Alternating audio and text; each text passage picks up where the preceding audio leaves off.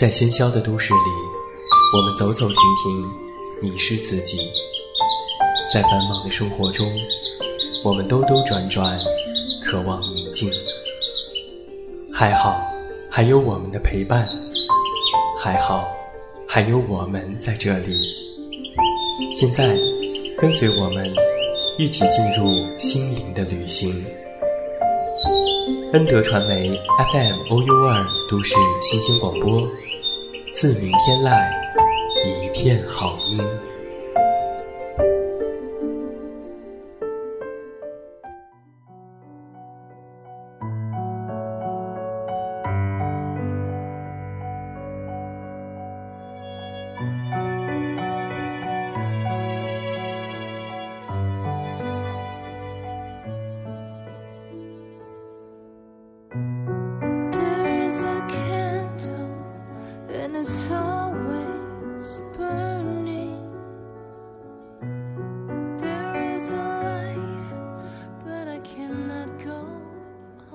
这样的一个夜晚，关上灯，舒服的躺在床上，调整一个适合入眠的姿势，戴上耳机，音乐和声音轻轻柔柔而来。现在开始，是我和你的时间，为你静静讲述一个温馨的故事，然后伴你入眠。这样的夜晚，为你守约。都市新频率广播先体验。各位好，你现在收听到的依然是每天陪伴在你们身边的 FM OU 二都市新鲜广播，这里是在每周四为您送上的陪你到零点，我是你们的老朋友，这么远那么近。现在在节目当中，向每一位我们的电台、个人小站以及 iTunes Podcast 所有听友致以问候，欢迎来收听我们的节目。那不要忘记在收听节目的时候，你可以加入到我们的全新听友五号群二二八三七五六六零进行互动。新浪微博搜索我的名字给我留言，或者是微信添加好友远近零四幺二了解更多。远近是拼音，在微信中回复节目收听，查看更多节目收听方式，也期待着你的关注。今天晚上我们继续为你带来的是由作家八月长安所写的一篇小短文《寄件人空缺》。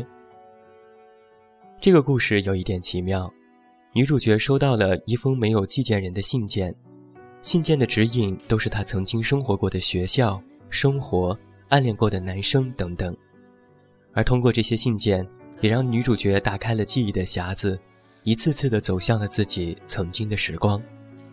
那么今天晚上，我们就为你带来这篇文章的完结部分，让我们看一看这个寄件人到底是谁。在上一期节目的那封信里，最后寄件人这样写道。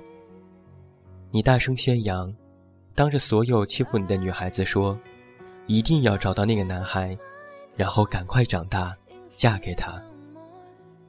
你说他们这些坏心眼的女孩子，这辈子都不会遇上一个骑士。他读着读着，几欲落泪。总有一天，公主会彻底忘记了骑士，遇不遇到，又有什么不同呢？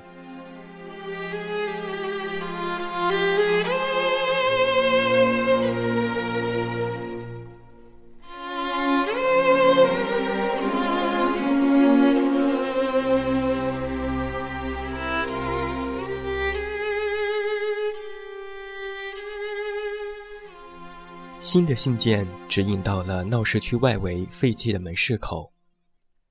这次女主角想了很久，无法辨认这是哪里。男人已经拆开了门口石头压住的信封，看也没看，绅士的递给她。信上这样写着：“你肢体协调能力不怎么样，擅长跳跃，却不擅长跳舞。有时候觉得看你做课间操都是一种煎熬。不过我想你自己也知道，所以你从来不会像别的女孩子一样，在艺术节的集体舞和现代舞这种节目上抢着出风头。自知之明是好东西，所以你才把自己擅长的才能发挥的那么好，越加光彩照人。短板却也越来越短，在你自己的胆怯目光中。不过，你是否记得，在你不像长大后那么在意这些所谓的优势和劣势的年幼时光，在没有面试官或不停要求你分析自己的强项与弱点的漫长过去，你其实是没有任何短板的。那个时候你跳舞也特别的好看。当然，世界上也有些不开眼的家伙，也有些懦弱的男孩子。不是所有的男孩子。都够格做骑士。最后的这句话好像一道闪电击中了他。不是所有的男孩子都够格做骑士。他突然兴奋又旁若无人地拉着旁边男人的袖子，张牙舞爪地指给他看：“这里原来是这个城市最早的一家夜总会呀，八十年代末夜夜火爆，特别风光的。”那个时候还不像现在的夜总会总那么乌七八糟，连我五六岁的时候都和爸爸妈妈以及他们的朋友们一起来过。我第一次喝咖啡就是在这里呢。男人微笑地说：“是吗？带你来夜总会？怎么，你也会跳舞吗？”女人好像是被拔掉了电源，不再蹦跳，张了张嘴巴。皱了皱眉头，笑出一口小白牙。哈，倒也会跳那么一点儿吧。学着大人的样子，学着电视的样子，脖子僵直，腰杆挺起，甩着根本不存在的拖地裙摆，跳得有声有色。和六岁的他贴面热舞的汤狗小娃娃，头发油亮，紧贴着头皮。小衬衫、小马甲，打扮的有模有样，仿佛是幼年版的丁力。素不相识，只是被大人们起哄，就毫不羞涩地冲进了舞池。各色灯光划过头顶，他只是觉得有趣。周围围观的人也越来越多，大家都拍着手，他笑得开出了花儿。有个大人逗小男孩。你的小对象漂不漂亮啊？自己的小搭档却严肃得很，绷得太紧的表情有点不太可爱。倒是他自己听了这话，乐得傻兮兮的。可是六岁的他却不小心踩了对方的脚，立刻得到一个白眼。你会不会跳？真丢人！他也毫不示弱，立刻一脚跺上去。在男孩子呲牙咧嘴的时候，轻描淡写的说：“哎呀，真是对不起。”那家的大人立马火冒三丈，眼看着两家就要吵起来，竟然是居委会主任那个老太太。哎呦，别吵别吵，都是邻居，小孩子闹别扭，大人就别动气了。女人想到这里，又有些傻兮兮的。其实算起来，这也是我第一次失恋吧。他笑得明媚，一扫之前的惆怅。只是他眼角划过男人戒指的时候，仍然是五味杂陈。男人戏谑地说：“你的第一次未免也太多点儿了吧？”他声音轻飘飘的，有一丝怪异的醋味。他闻言愣了许久。是啊。他无不自嘲地盯着已经破败的夜总会。我第一次牵手，第一次拥抱，第一次接吻，都是和不同的人，却从来没有认认真真谈过一场完整的初恋，多可悲呀！回头追忆下去，放眼望去，全是些鸡零狗碎的。他扬手叫车，把男人独自扔在了原地。刚入大学的时候，就在迎新 party 上喝多了，之后吻了师兄。他们都以为她是个轻浮开放的女孩子，身边萦绕着各种男人。然而她确实也从来没有谈过友，热烈主动又洁身自好，这样的矛盾，他们都不懂。确实也没有人懂。后来，她不求有人理解了。如果说爱情是一条河流，无数人壮烈的扑通扑通往里跳，灌了一肚子泥沙，人事不省，他却小心翼翼地摸着石头，慢慢地走到了对岸。他以为自己很聪明。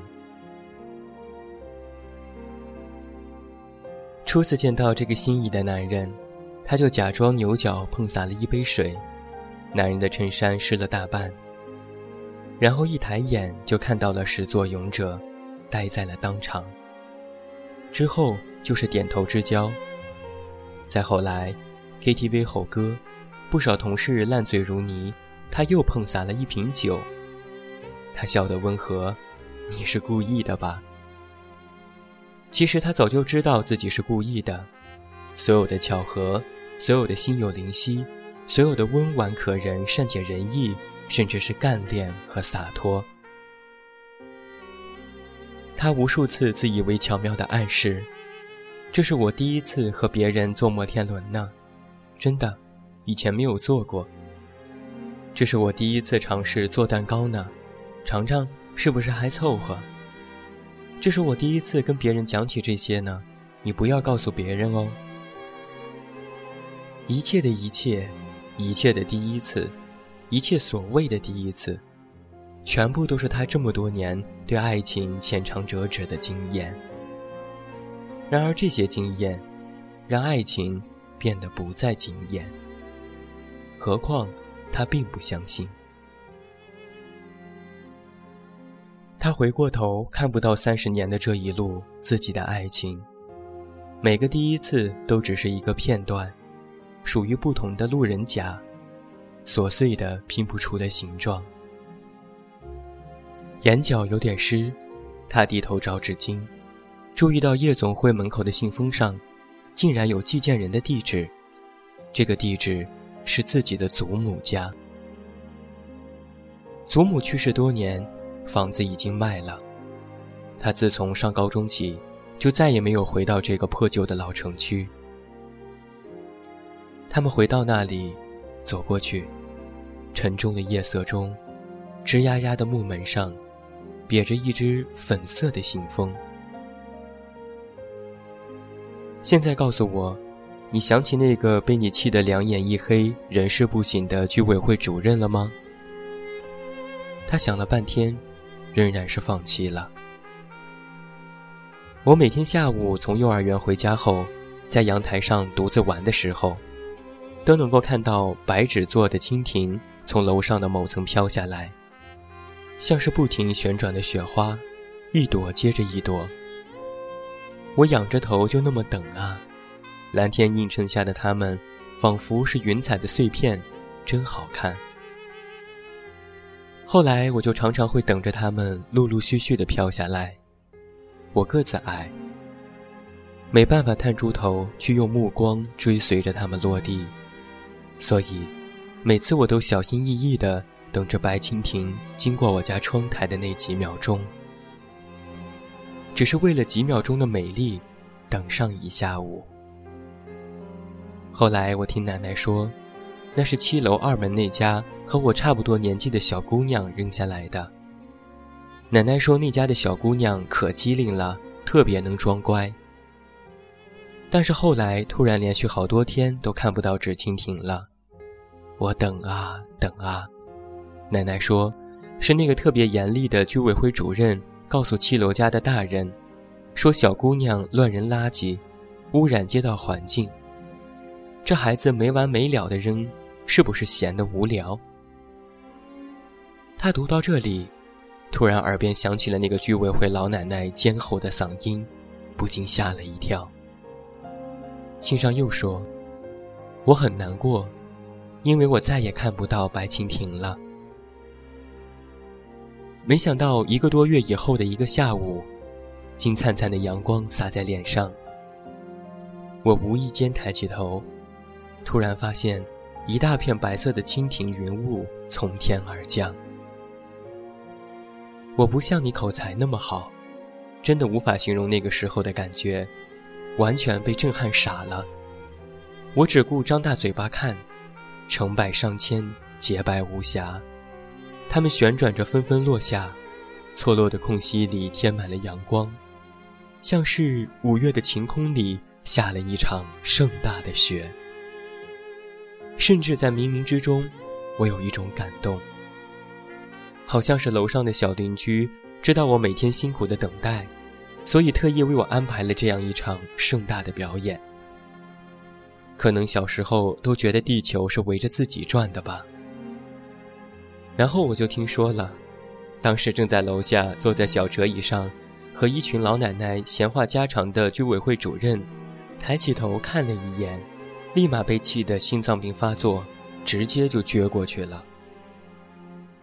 后来我就看见了你，居委会主任家在我家隔壁，我听到走廊里乱糟糟的声音，你的父母押送你过来道歉。隔着铁门，我觉得你的声音特别好听，充满了活力，就像是电视里面的小精灵。你说：“主任奶奶，对不起。”上次你告诉我不许天天往楼下扔纸蜻蜓，所以我决定一段时间扔一次。但是你的生产数量，对，你说的就是生产数量是不变的，所以我就只能一次性全撒下去了。所以主任奶奶，我真的不是在报复您，真的。后来我把铁门打开一条缝隙，偷偷看你，你也发现了我。笑得特别甜，朝我眨了眨眼。又过了几天，全楼的人都知道了，七楼二门的小姑娘喜欢我，七楼二门的小姑娘说我长得很英俊。喂，我是你第一个说喜欢的人吗？看到这里，他突然觉得心口被蜂涌的情绪堵得水泄不通。其实。他早就忘记了楼下的这个小男孩，而对方却真真正正的关注了自己这么多年，记得他所有的琐碎。心里又写：不过我想你还是想不起来我是谁吧。没关系，我说过的，你就是这样的人。你说理性而成熟的人才值得拥有长久的爱情。也许最终你的爱情不长久，也不成熟。但是，你拥有最多的爱情，每一次都发掘了一点崭新的自己，每一次都觉得自己是初恋。不论是出于冲动、好奇，还是精心计算，我都觉得你是一个好女孩。你是第一个喜欢我的人，也是我第一个喜欢的人。不过和你不同。我是一个理性而成熟的男人，所以，我一直一直都喜欢着你。读到这里，女人潸然泪下，泪眼朦胧中，一只洁白的纸蜻蜓旋转着，缓缓飞落眼前。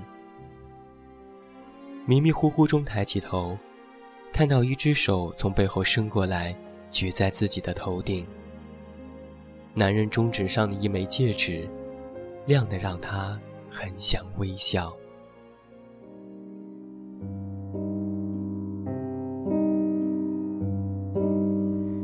不羁的脸像天色将晚，他洗过的发像心中火焰，短暂的狂欢以为一生眠。这就是远近为大家送上的来自著名作家八月长安的文章《寄见人空缺》。想来可能有很多的听众朋友们和我一样，都已经想到了，这个寄件人不是别人，就是他非常喜欢的、一直跟随他身边的这个男人。真心觉得八月长安是非常适合写回忆的写手。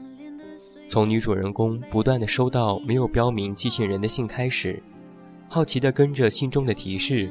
走过小时候生活的地方，任由记忆一点点的蔓延至心间，回忆起他每一次美好的仿若初恋的恋情。故事之外的我们，或许和他们一样，也已经长大了，成熟了，告别纯真时代了。曾经走廊上的故意为之的擦肩而过，集会时偷偷荡开的眼神，闲聊时有意无意的引导，和听到某个名字时悄悄竖起的耳朵，改了又改却始终没有送出去的情书，尘封在日记本里的多愁善感，都成为了往事云烟。即使拼命回头看，也已经看不清他们的面目了。即使大部分的喜欢，都在时间和距离的作用下慢慢的挥发不见，只剩下回忆里一小撮浅淡的印记，我们也仍然愿意在别人的故事里一遍遍的咀嚼和回味，看他们那与我们曾经的自己如出一辙的小心思、小动作，以此来怀念自己的纯真时代，那个只因为一个眼神就可以说爱的时代。这种回味其实早就和某一个具体的人无关了，它只关乎青春，关乎成长岁月里曾经的自己。就算故事的结局我们早已经猜到，但是依然不妨碍我们来享受这个过程，来聆听既见人空缺中间发生的奇妙的事情。如果有一天回头来重温记忆，会有这样慢慢的感动，那么。即使身边的人不是一开始的人，也不会有那么多的遗憾了吧？好了，今天晚上的陪你到零点到这儿就要和你说声再见了。远近非常高兴能够用三期的节目和大家分享了这样一篇非常美好的文章，也期待着在下周四同一节目时间，我们的策划小暖给你带来更多动人的故事吧。还是那句老话，我是这么远那么近，你知道。该怎么找到我？短暂的狂欢以为一生眠，漫长的告别是青春盛宴。我冬夜的手像滚烫的誓言，你闪烁的眼像脆弱的心岁月被无情召唤，骄纵的星星烟消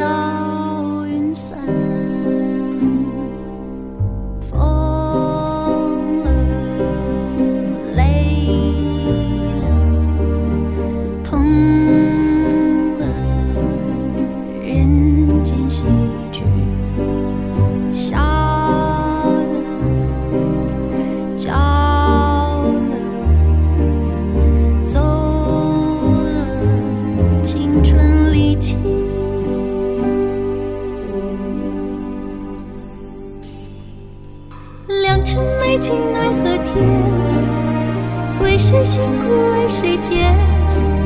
这年华青涩逝去却别有洞天良辰美景奈何天为谁辛苦为谁甜？